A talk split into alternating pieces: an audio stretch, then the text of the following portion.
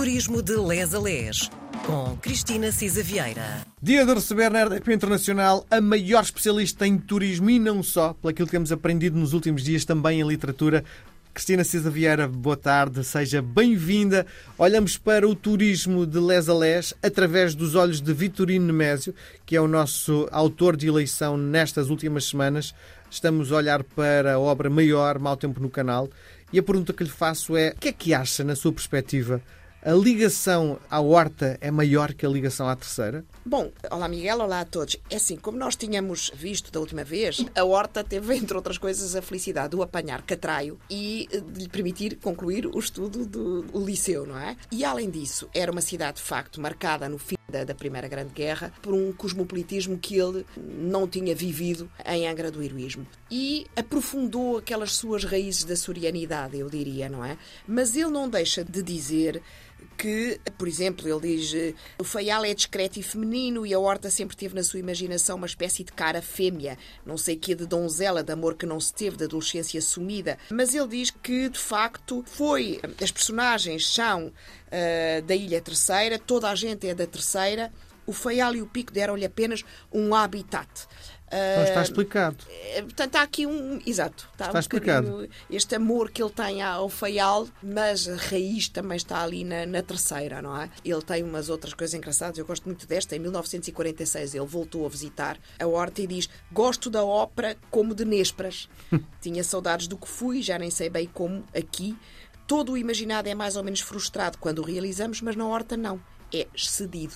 De facto, ele tem um fascínio grande pelo acolhimento, pela hospitalidade, pelo o tal lado cosmopolita e, portanto, há, vive muito uh, intensamente esta vida na horta. Ele diz coisas engraçadas, uh, lá está, por haver americanos, ingleses, etc., que as, as meninas de boa roda feialense praticavam, por exemplo, a parte interessante que ele não via nos remo uh, e vela na Baía da Horta, jogavam ténis no Faial uh, Sport, nos cortes das companhias, ou tomavam banho em fato de malha na praia de Porto Pinho, coisa que ele não via de facto Muito moderno. Há um Faial moderno e uma terceira antiquada, não é? Muito mais antiquada, de facto. E, portanto, ele diz mesmo, não, não são indiferentes as estrangeiras do cabo, a galope de cavalo, com os cabelos ao vento, Portanto, ele diz há uma horta desportiva e inglesada onde as mulheres fumavam nos cafés eh, e, portanto, há. Na terceira, facto, as mulheres nem iam ao café, provavelmente, não é? Provavelmente.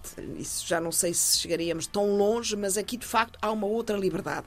E ele até diz há tanta rapariga bonita nesse feial e, portanto, as jovens feialenses, para ele, são mais desembaraçadas, mais esportistas, mais independentes e, e de facto, as raparigas andam de braço dado com estrangeiros estrangeiros. De facto, há uh, aqui um. Nós estamos a falar fascina. de um Portugal muito atrasado. Muito atrasado. Muito é atrasado, verdade, muito é? atrasado. E é isso que também o mau tempo no canal reflete. Esta, esta tensão do que se vive no Faial perante, ao mesmo tempo, a, tensão daquela vida desportiva, supostamente aberta, eh, mas ao mesmo tempo muito virada para as velhas tradições e para as famílias. Aliás, a Margarida, que o Nemésio de facto ilustra no mau tempo do canal, diz: O tio creia que estas senhoras da horta não sabem que estão neste mundo senão quando a vida corre mal foram criadas com tolices. Não vivem senão para o Real Clube Feialense e para as festas a bordo, quando vem uma esquadra à doca e denuncia que o meio é mesquinho, é uma gente fechada e que na horta vigora uma moral extremamente chique e um vasto sistema mexeriqueiro. Portanto, há esta tensão que passa aqui. E, de facto, há, enfim, uma idiosincrasia açoriana, digamos assim, que passa no mau Acha tempo. que, passado estes anos todos, estamos a falar quase dois séculos, a pergunta que lhe faço é: continua a achar que o Faial é mais desenvolvido do ponto de vista das ideias do que na terceira? Sente-se mais cosmopolita na horta?